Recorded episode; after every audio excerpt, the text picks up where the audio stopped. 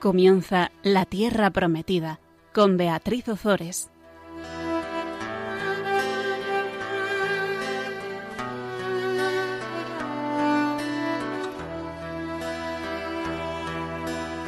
Buenas tardes, queridos oyentes de Radio María. Aquí estamos con todos vosotros una vez más compartiendo la palabra de Dios. Buenas tardes, Gonzalo. Buenas tardes. Si te parece, Gonzalo, vamos a comenzar rezando una oración y después continuamos esa apasionante historia que estábamos contando del rey Saúl.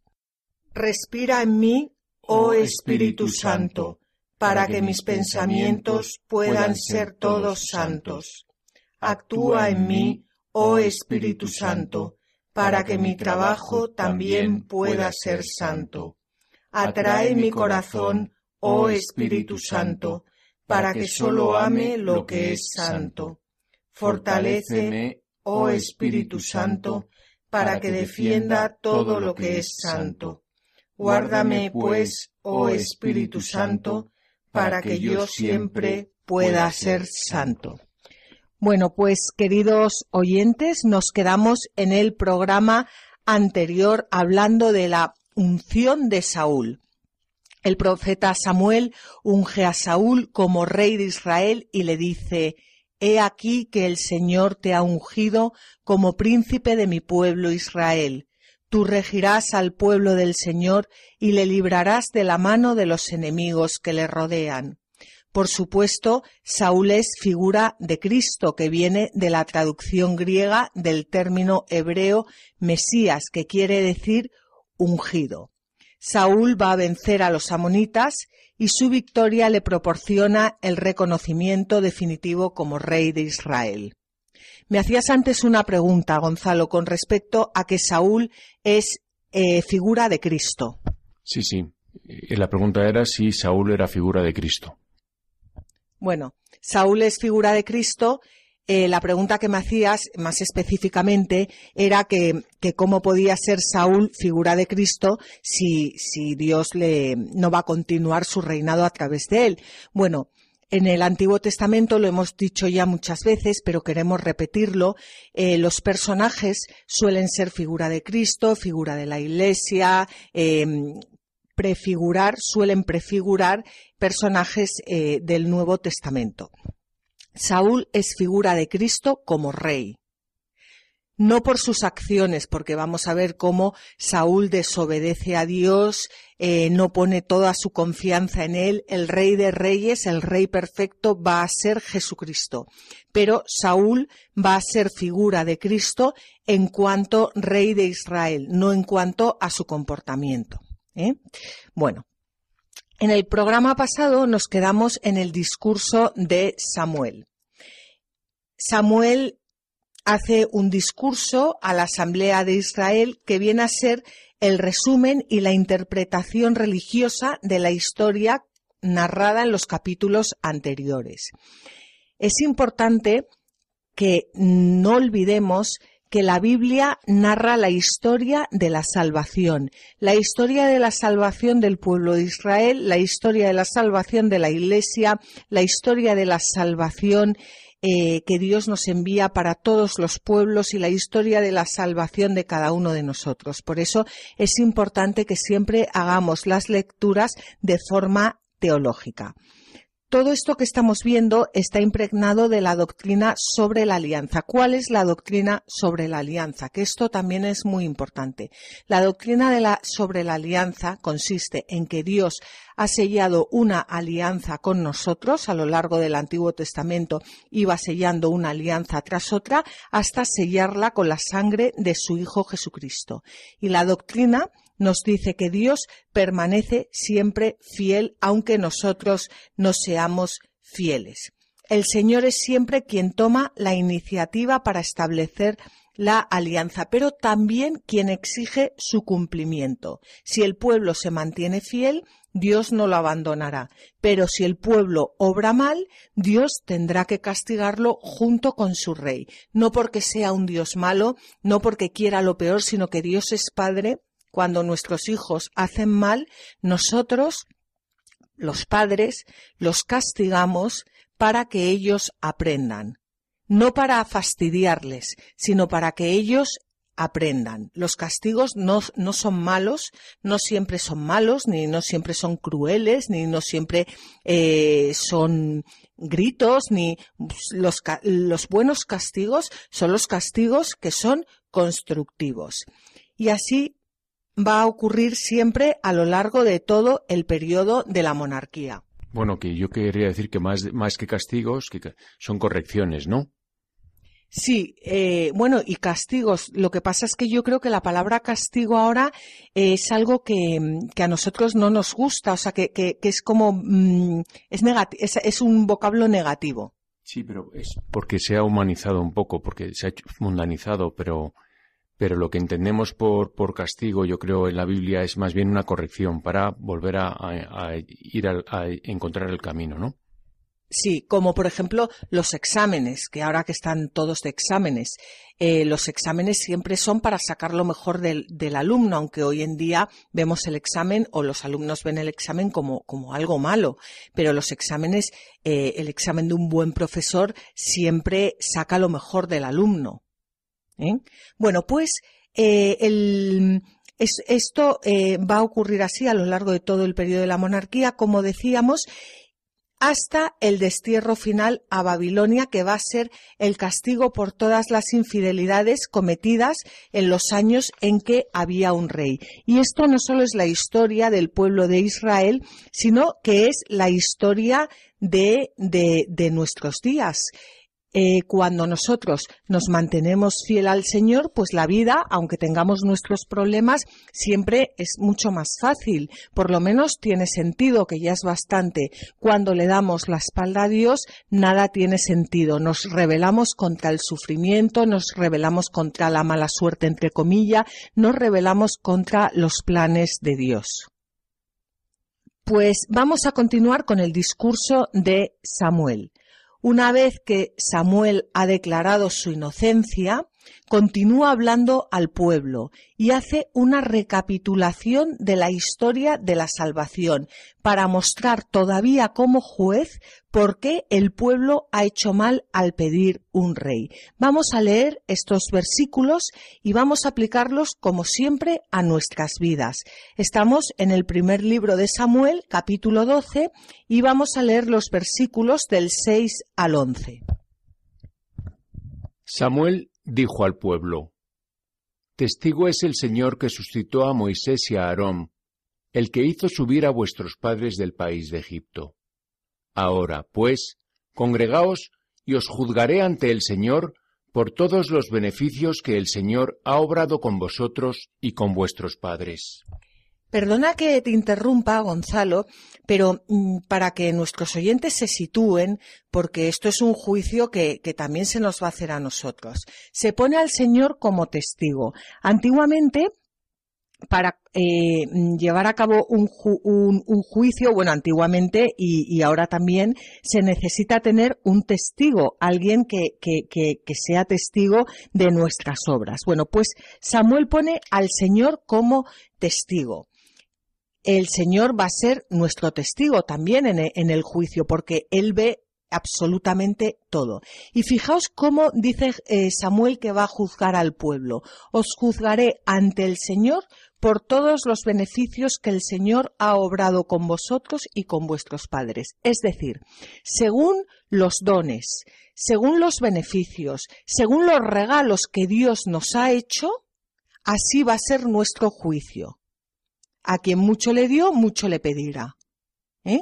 Entonces, esto es importante porque, porque también nosotros tenemos que ver en nuestra vida qué beneficios nos ha dado Dios, qué dones nos ha dado Dios para poner al servicio de los demás, eso siempre, porque nuestro juicio consistirá también en, en, en, esto que Dios nos ha dado, cómo lo hemos puesto al servicio de los demás.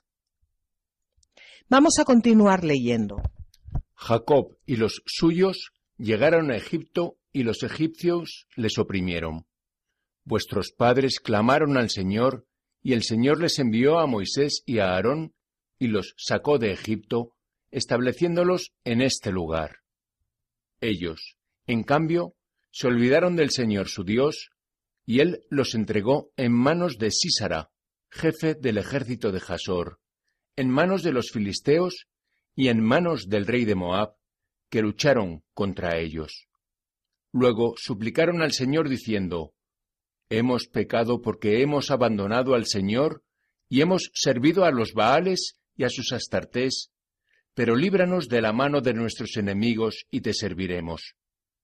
Entonces el Señor envió a Jerubaal, a Barak, a Jepté y a Samuel, os libró de la mano de los enemigos que os rodeaban y pudisteis vivir en paz. Pues fijaos cómo lo que hace Samuel ahora es contar las maravillas que ha hecho el Dios de Israel. El Dios de Israel no es un ídolo, no es un ídolo como Baal y Astarte. ¿Quiénes eran Baal y Astarte? Eran divinidades cananeas. Baal significa señor, dueño, y representa el principio masculino. Astarte significa feliz, buena, y es el ídolo femenino es como, como eso que cuentan ahora del yin y el yang, ¿eh? O sea, para que, que tampoco estamos tan lejos de todo esto. Pues a Baal le erigían los cananeos piedras de culto, masebas, que colocaban en los lugares altos en las cercanías de las ciudades. Así con el tiempo hubo muchos Baales, un Baal de Tiro, del Hermón, de Fegor, un Baal Berit, el Baal del pacto, de la promesa, un Baal Zebú, etcétera. Lo que nos quiere decir este texto, yo por lo menos eh, lo veo clarísimamente así, es que nosotros si no servimos a Dios, servimos a los ídolos. El hombre ha sido creado para servir y alabar y dar gloria a Dios. Porque ha sido creado para eso. Entonces, cuando no sirve, alaba y da gloria a Dios, lo hace con los ídolos. Pero no se está quieto o lo, hace o se da, o se, o se sirve, se alaba y se da gloria a sí mismo, pero se convierte a uno mismo en un ídolo. No sé si esto queda claro.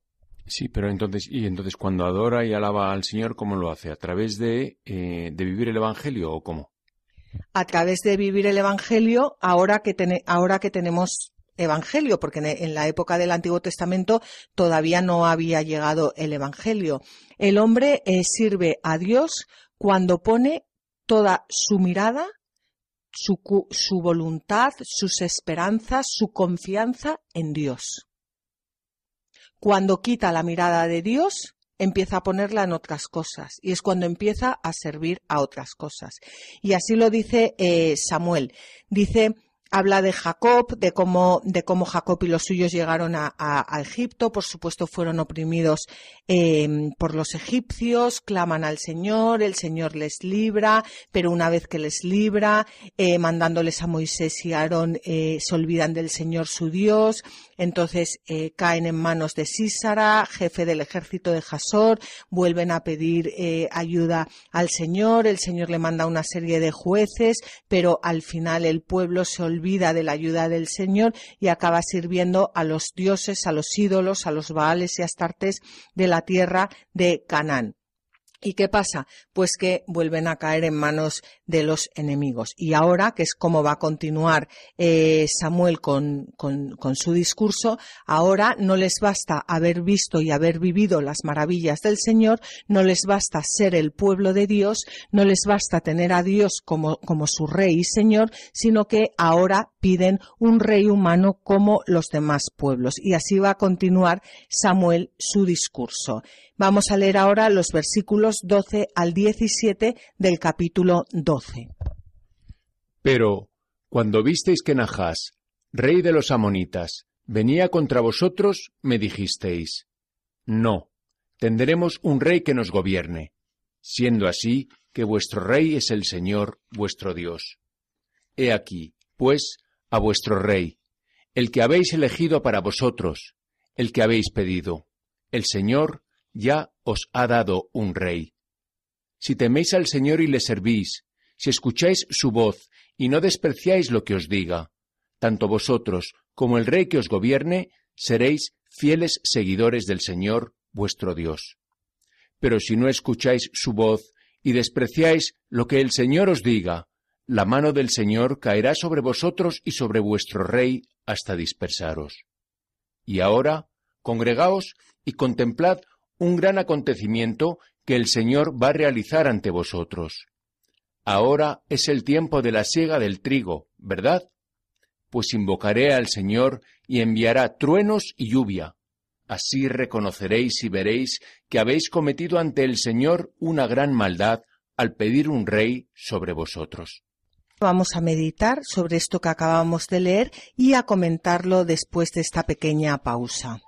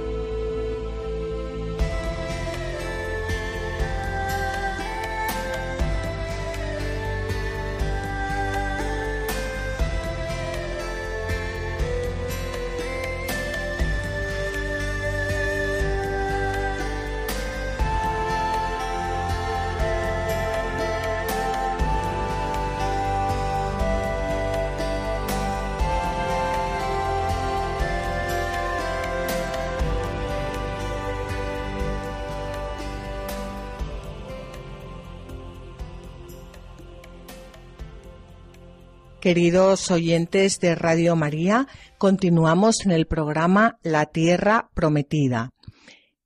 Estábamos hablando sobre el profeta eh, Samuel, cómo le está diciendo al pueblo, eh, acaba de terminar em, su, su, discurso, casi está terminando su discurso, y le está intentando explicar al pueblo la gravedad de haber elegido un rey vemos cómo todos los males del pueblo de Dios tienen su origen en el desprecio de Dios, cuando no ponemos toda confianza en nuestro Señor, cuando queremos encontrar un rey en este mundo, cuando queremos encontrar un protector en este mundo, cuando queremos encontrar en este mundo eh, aquellas cosas que solo corresponden a Dios.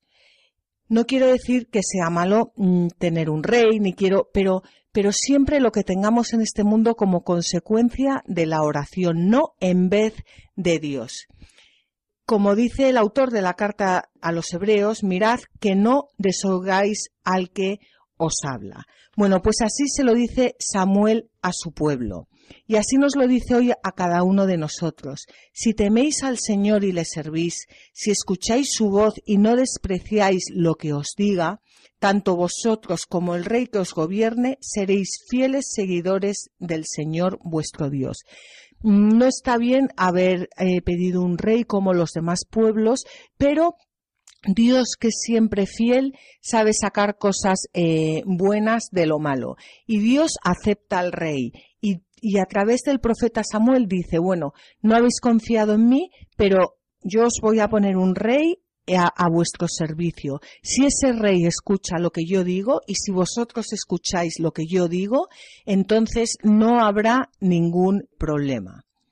Pero si no escucháis su voz y despreciáis lo que el Señor os diga, la mano del Señor caerá sobre vosotros y sobre vuestro rey hasta dispersaros.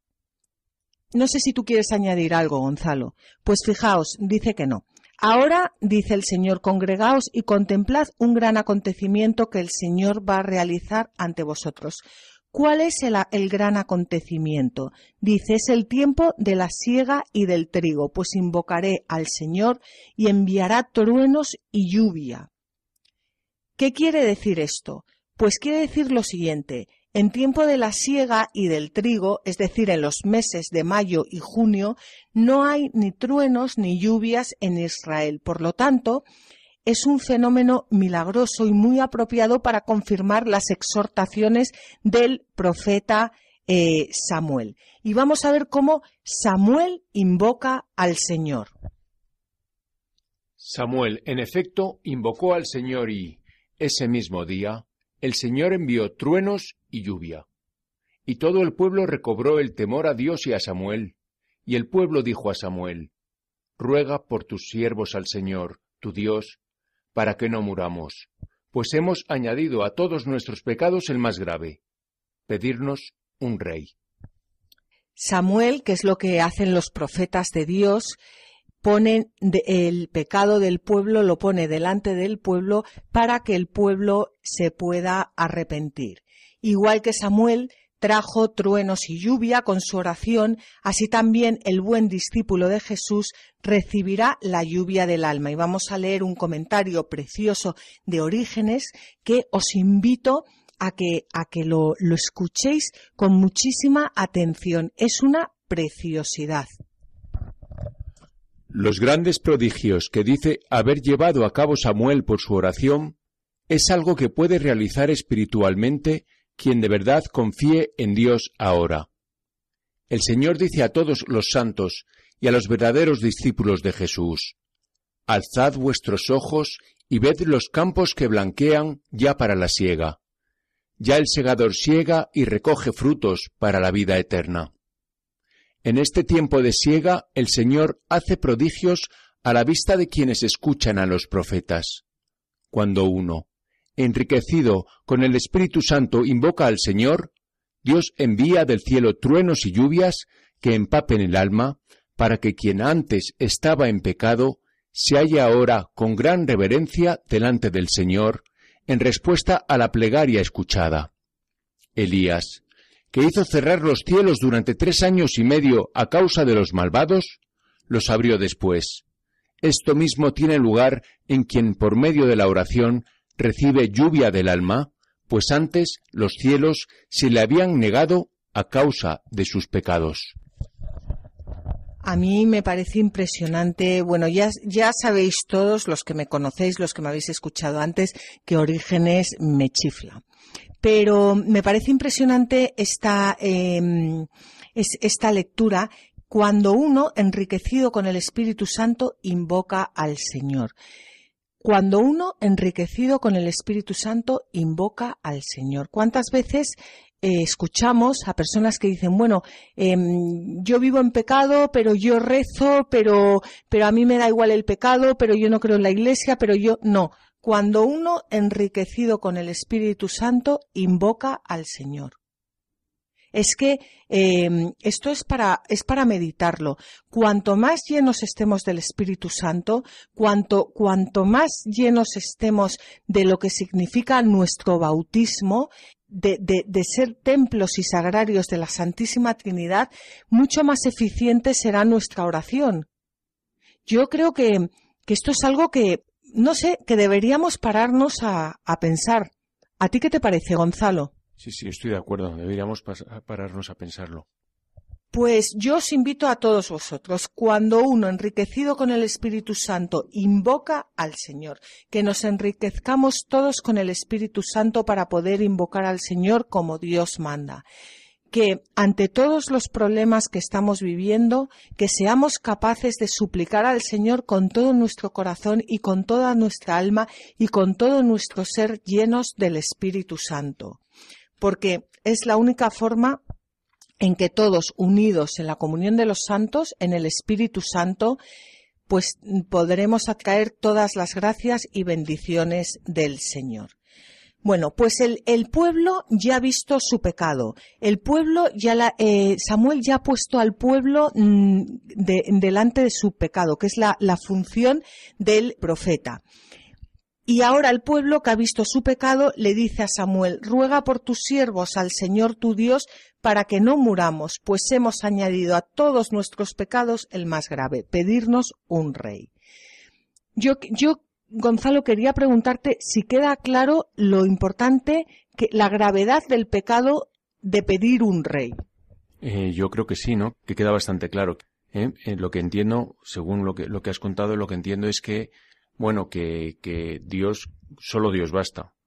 Y que, ¿no? Que es un poco lo que dice Samuel. Y entonces que tener un rey por, simplemente por similitud con otros pueblos, con, pues, tener un ídolo, pues en realidad no te aporta nada, sino, sino una, una piedra en el camino. Claro, a no ser que ese rey haya sido puesto por Dios. Pero si ese rey que ha sido puesto por Dios tampoco obedece a Dios, pues apaga y vámonos. Sí, pero lo, que he entendido yo de eso es que, claro, que, que nosotros eh, vamos por un camino y entonces nos salimos del camino de Dios, pero Dios nos endereza. Entonces lo que ha hecho en este caso, pues es simplemente aceptar lo de aceptar un rey y eh, poner a un rey que, que, él estima que es el rey que puede ser el guía del, del pueblo, ¿no? y luego, si es necesario, pues lo cambiará. Exactamente, pero ese rey es necesario que escuche al Señor. Tenemos un rey ya como, pueblo de Israel, pero tiene que ser un rey al servicio del Señor. Y vamos a ver cómo esto precisamente no va a ser lo que ocurra con Saúl. Bueno, pues Samuel ahora va a tranquilizar al pueblo, les va a decir que no se preocupen y que confíen en Dios. Estamos en el capítulo 12 del primer libro de Samuel y vamos a leer los versículos 20 al 25. Samuel tranquilizó al pueblo. No temáis. Vosotros habéis cometido esta maldad. En adelante no volváis la espalda al Señor. Servidle con todo vuestro corazón. No os alejéis tras los que no son nada, que ni os aprovechan ni os salvan, porque no son nada en verdad, el Señor, por el honor de su gran nombre, no abandonará a su pueblo, porque el Señor se ha dignado hacer de vosotros su pueblo. Por mi parte, lejos de mí pecar contra el Señor, dejando de rogar por vosotros o de enseñaros el camino bueno y recto. Por tanto, temed al Señor y servidle fielmente y de todo corazón, puesto que habéis contemplado las hazañas que ha hecho con vosotros pero si os obstináis en el mal, pereceréis vosotros y vuestro rey. Bueno, pues una cosa es que Samuel tranquiliza al pueblo y otra cosa es que Samuel le diga al pueblo no pasa nada, seguid adorando a los ídolos y esto también es muy actual para nosotros. Una cosa es que tranquilicemos a las personas y otra cosa es que le digamos no pasa nada, tú sigue con tu vida, sigue mm, dando la espalda a Dios. O sea que lo que decías antes, eh, que el castigo, pero entendido como, como corrección, ¿no? Como, como explicación de, de, cuál es el buen camino. Exacto. El castigo como eh, eh, explicación de lo que es el buen camino y para eso primero hay que ver el, el pecado propio. Fijaos que Samuel le dice servirle con todo vuestro corazón. Esto es lo que nos dice a cada uno de nosotros. Servir a Dios, servid a Dios con todo vuestro corazón. Y esto es una gran enseñanza que vamos a ver y vamos a repetir en varias ocasiones que nos muestra la Biblia con las figuras de Saúl y David. Saúl, un hombre guapísimo, estupendo, alto, fantástico y tal. Vamos a ver cómo no pudo servir al Señor, no supo o no quiso servir al Señor con todo su corazón. David, un hombre que su padre creía que no servía para nada, pastor, em, pecador hasta, hasta la médula, en cambio supo servir al Señor con todo su corazón. Y esto es a lo que nos invita el Señor, a que sepamos servirle con, y amarle con todo nuestro corazón. Y dice, no os alejéis tras los que no son nada, que ni os aprovechan ni os salvan, porque no son nada. Es que, bueno, yo creo que más claro, agua. Sí, sí, es muy actual, ¿no? Muy actual, como siempre el Antiguo Testamento es lo más actual que hay. Bueno, la función del profeta Samuel, la función que, que Samuel asume con solemnidad es doble. La intercesión y la enseñanza. Y los profetas, nosotros que somos todos profetas, sacerdotes, profetas y reyes por el bautismo, debemos siempre interceder por los demás, pero también enseñarles. Dice Samuel, lejos de mí pecar contra el Señor, dejando de rogar por vosotros o de enseñaros el camino bueno y recto. Lejos de todos nosotros y de todos los que estamos escuchando Radio María en este momento, de pecar contra el Señor, dejando de rogar por todos nuestros hermanos o de o dejando de enseñarles el camino bueno y recto. Esto es impresionante. El no enseñar el camino bueno y recto es un pecado de omisión. Es una falta muy grave cuando conocemos ese camino. Es una falta muy, muy grave. Y no interceder por nuestros hermanos, nos caigan mejor o nos caigan peor, también es una falta muy grave. Fijaos lo que dice el Catecismo de la Iglesia Católica en el número 2635. Interceder, pedir en favor de otro es, desde Abraham, lo propio de un corazón conforme a la misericordia de Dios. En el tiempo de la Iglesia, la intercesión cristiana participa de la de Cristo. Es la expresión de la comunión de los santos. Bueno, pues interceder por los demás. Vamos a pasar a una pequeña pausa musical en la que podemos aprovechar para pensar por todas aquellas personas por las que debemos interceder. Os invitamos desde, desde, aquí, desde el programa La Tierra Prometida, a que penséis en todas aquellas personas que necesitan vuestra intercesión y, por supuesto, no os olvidéis de Gonzalo y de mí.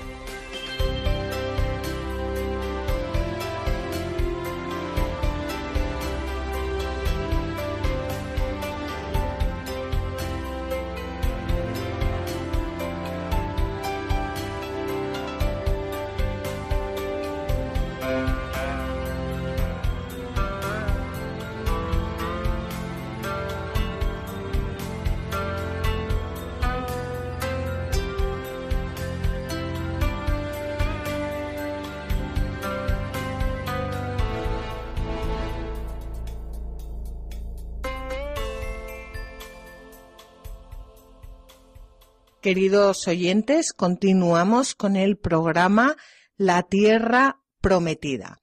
Estábamos hablando del profeta Samuel, de cómo intercede por los demás y cómo les enseña el camino bueno y recto, y que eso es lo que deberíamos hacer cada uno de nosotros.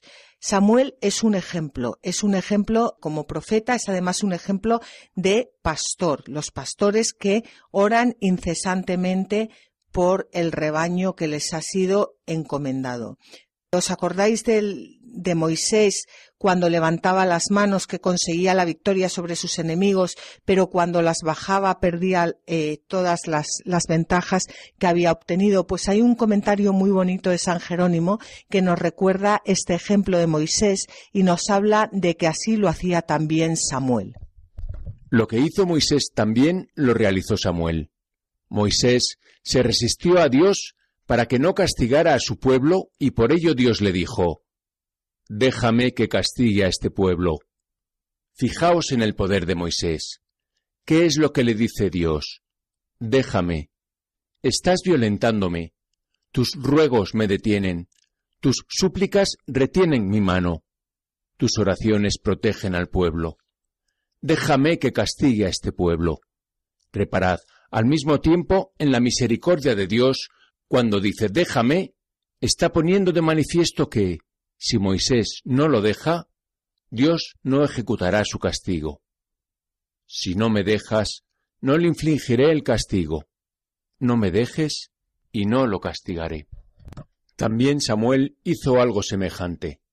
Leemos en el libro de Samuel que la ira de Dios vino sobre el pueblo haciendo llover, relampaguear y tronar durante la época de la siega. Cayeron grandes pedriscos de granizo que golpearon a los filisteos. Mira cuán sabio es el fuego, cuán sabio es el granizo. Allí donde se hallaba Samuel no se atrevieron a caer los rayos. Ven, ciertamente, al profeta de Dios. Ven al levita. Las manos de Samuel se hallaban amenazadas por aquellos rayos, mas él oraba y los rayos no podían alcanzarlo. Todos ellos, Moisés, Aarón y Samuel, a pesar de ostentar títulos distintos, sin embargo, obraron los mismos prodigios. Gloria a Dios por los siglos de los siglos. Amén. Es impresionante este texto de San Jerónimo que nos invita a todos nosotros a interceder y por eso es tan importante también cogernos de la mano de la Virgen María, que es nuestra gran intercesora en el cielo. Por supuesto también todos los santos. Pero si de verdad le pedimos a la Virgen María con todo el corazón y con toda nuestra alma que nos ayude, ¿cómo, cómo le va a negar Dios a ella sus peticiones? Por eso desde aquí os invitamos a que la cojáis de la mano y le pidáis todo aquello que necesitáis. Vamos a continuar con, la historia de, de, Samuel y de Saúl. Samuel ya ha dado su, su discurso y ya lo que ha hecho es que ha empezado descargándose del oficio de juez que venía desempeñando y se lo va a traspasar ahora sobre todo al rey a quien le pertenece por derecho. La narración de los tres capítulos que vamos a ver a continuación contiene elementos de procedencia distinta, pero que están engarzados en una misma línea doctrinal. ¿Cuál es la línea doctrinal? La línea doctrinal es la siguiente. La enseñanza de que Dios rige los destinos de su pueblo. Mm, mientras comentaba esto y mientras lo preparaba, yo me preguntaba, ¿de verdad nos creemos que Dios rige los destinos de su pueblo? Porque cuando nos vienen todas las grandes crisis, lo único que hacemos, en la mayoría de los casos, yo no digo todos, pero por lo menos yo, es pedirle a Dios que pase lo antes posible de nosotros todos los sufrimientos, todas las, las desgracias. Pero si Dios rige los destinos de su pueblo, quizás deberíamos acoger esos destinos con mayor docilidad. ¿No crees, Gonzalo? Sí, sí, yo creo que sí. Es muy fácil decirlo y muy difícil vivirlo, pero sí, estoy de acuerdo. Claro, yo creo que muchas veces no, no nos creemos lo que dice la palabra de Dios. Y mm, la palabra de Dios no solo consiste en leerla, en, en, escucharla, sino es muy importante meditarla, hincarse de, de rodillas delante de Dios y pedirle que, que, nos ilumine, porque la palabra de Dios es como un espejo y si aprendemos a ver todas estas historias como la historia de nuestra vida, es, esta, esta palabra de Dios nos servirá como un espejo para mostrarnos nuestros pecados, para, para poder eh, llorar ante Dios, pedir perdón y dejar que nos vaya poco a poco santificando. Bueno, sí, es, es muy difícil vivir nuestras desgracias eh, de una manera con serenidad, muy difícil y, con, y sin desesperación. Y eso es, y eso es lo que, a lo que nos enseña la lectura de la palabra de Dios. Bueno, pues desde aquí os invitamos a todos, empezando por eh, nosotros mismos. Vamos a ver que hay mm, dos clases de episodios que vamos a ver. Uno que recogen las hostilidades con los pueblos vecinos, especialmente con los filisteos. Ya sabemos que los filisteos eran como la, pesadilla del pueblo de Israel. Era un pueblo que venía del mar, de su nombre viene el nombre de Palestina, era un pueblo como mucho más avanzado que trabajaba el hierro y que le daba mil vueltas a los, a los israelitas. El caso es que eh, vamos a ver, por una parte, todas estas hostilidades con, los pueblos vecinos, eh, sobre todo con los filisteos, y vamos a ver cómo Dios en, estas batallas otorga la victoria a su pueblo frente a los filisteos y frente a los amalecitas. Es decir, que Dios es fiel a su compromiso de favorecer a su pueblo. Pero también vamos a ver otro tipo de episodios que son los que resumen algunas acciones de Saúl dentro de Israel.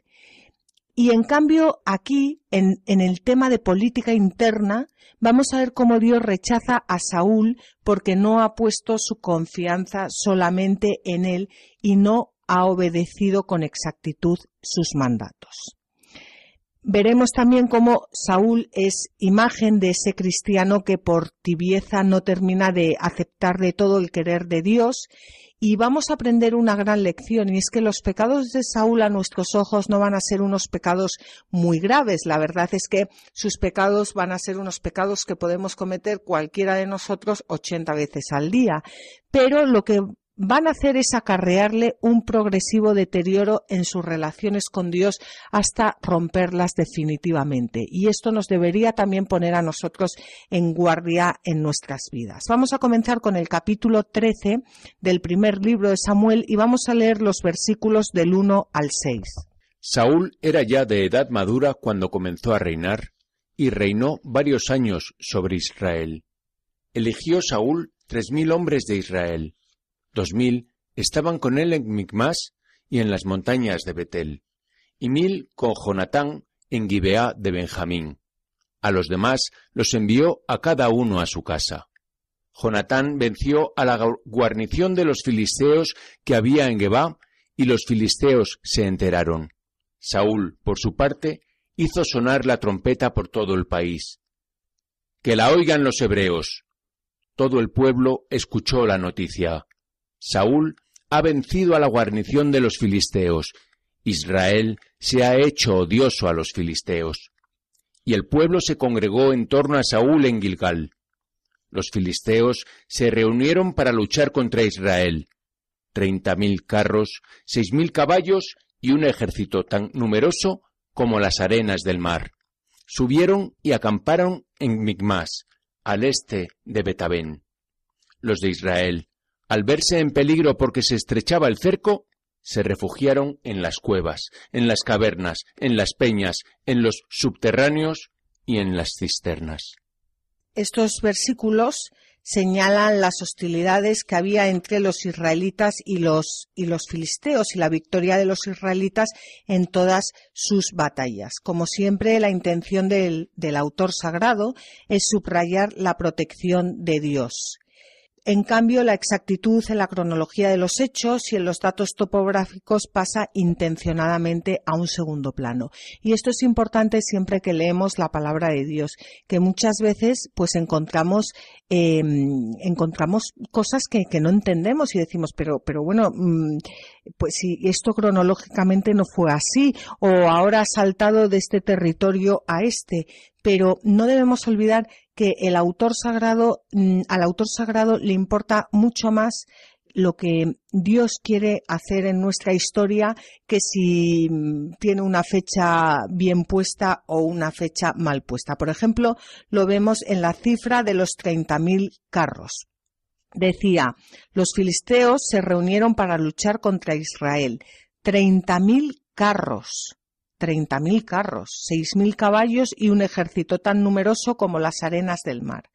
Bueno, pues eh, algunas Biblias han traducido 30.000 carros como la versión siríaca por 3.000, porque no concuerda los 30.000 carros con el número reducido de los filisteos que solamente poseían cinco ciudades. Es que es imposible que tuvieran 30.000 carros. Y para solucionar esta dificultad y desde luego muchas otras, lo mejor es tomar la palabra hebrea elef, que es mil, en su sentido primitivo de grupo. Yo no sé, Gonzalo, si esto se, se entiende bien, ¿no? Que muchas veces hay que tomar las palabras, hay que entenderlas en lo que el autor sagrado quería decir. Bueno, sí, ya yo de oírte a ti ya sé que la Biblia hay que, hay que leerla y estudiarla y rezarla para poder entenderla. También tenemos un escaso rigor geográfico. La ciudad de Micmas parece estar bajo el dominio de Saúl y bajo el dominio de los filisteos a la vez. Y se menciona por primera vez a Jonatán pero nos indica que es el hijo de Saúl. Por eso yo os invito a que, a que, bueno, pues todas estas cosas les demos menos importancia y vayamos siempre a lo importante, porque estas imprecisiones en los datos secundarios pues no empañan lo principal la importancia del acontecimiento central del relato que se va a narrar a continuación, que es la osadía de Saúl al ejercer funciones sacerdotales sin contar con Samuel. Bueno, pues como decíamos antes, aquí hay dos clases de episodios. Hemos visto ahora las hostilidades del pueblo de Israel con los filisteos y a continuación, que ya no nos da tiempo en este, en este programa, pero vamos a dejar la introducción hecha, vamos a ver algunas actuaciones de Saúl dentro de Israel. Y decíamos que Saúl viene a ser imagen del cristiano que por tibieza no termina de dejar que Dios le santifique. Hay una historia que yo creo que no la voy a saber contar muy bien porque no me acuerdo muy bien, pero lo importante es lo que quiere decir la historia, es la historia de las ranas. Si, si, si uno pone una olla hirviendo, una rana nunca jamás se metería en la olla hirviendo, saldría escopeteada porque se quemaría. Pero si uno pone una olla con agua fresquita, templadita, y la rana se mete ahí encantada, si la temperatura del agua va subiendo, llegará un momento que la rana no se dé cuenta y se, y, se, y se, y se muera eh, ahogada ahí por el calor. Esto es lo mismo que vamos a ver en, en, en Saúl. Saúl va a empezar desobedeciendo a Samuel, ofreciendo un holocausto sin estar presente el profeta. Cuando el profeta le riñe, él se va a excusar con, pues, pues, pues quitándose las culpas en vez de haber eh, llorado su pecado. Eh, luego Dios le va a pedir eh, que castiga a los amalecitas. Él va a desobedecer después va a pecar contra David y así poco a poco y suavemente va a ir resbalando sin parar hasta precipitarse en el abismo de su perdición. Y yo creo que la historia de, Saúl, bueno, pues es una historia, es la historia del pecado, del pecado tibio, o sea, de la tibieza de nuestros corazones y que es una historia, bueno, que nos va a poner en guardia a cada uno de nosotros. Y vamos a terminar leyendo un punto del catecismo de la Iglesia Católica, el punto 386 que nos habla de la presencia del pecado en el hombre. El pecado está presente en la historia del hombre. Sería vano intentar ignorarlo o dar a esta oscura realidad otros nombres. Para intentar comprender lo que es el pecado, es preciso en primer lugar reconocer el vínculo profundo del hombre con Dios, porque fuera de esta relación el mal del pecado no es desenmascarado en su verdadera identidad de rechazo y oposición a Dios, aunque continúe pesando sobre la vida del hombre y sobre la historia. Con esta lectura del Catecismo de la Iglesia Católica vamos a despedirnos de todos vosotros. Os damos las gracias por habernos acompañado durante, durante este programa y eh, estaremos de nuevo con vosotros dentro de 15 días, el miércoles 8 de abril. Si mm, queréis eh, escuchar este programa, u otros o los anteriores podéis hacerlo en el podcast de la tierra eh, en el podcast de Radio María de la Tierra Prometida podéis eh, también pedir los programas llamando a Radio María al teléfono 91 822 80 10 podéis hacerlo también a través de la página web radiomaria.es y, como siempre, podéis escribirnos a la tierra prometida arroba radiomaria.es. Os animamos a que cojáis vuestras Biblias y no dejéis de leerlas, meditarlas y rezarlas, porque en los libros sagrados el Padre que está en los cielos sale amorosamente al encuentro de sus hijos para conversar con ellos.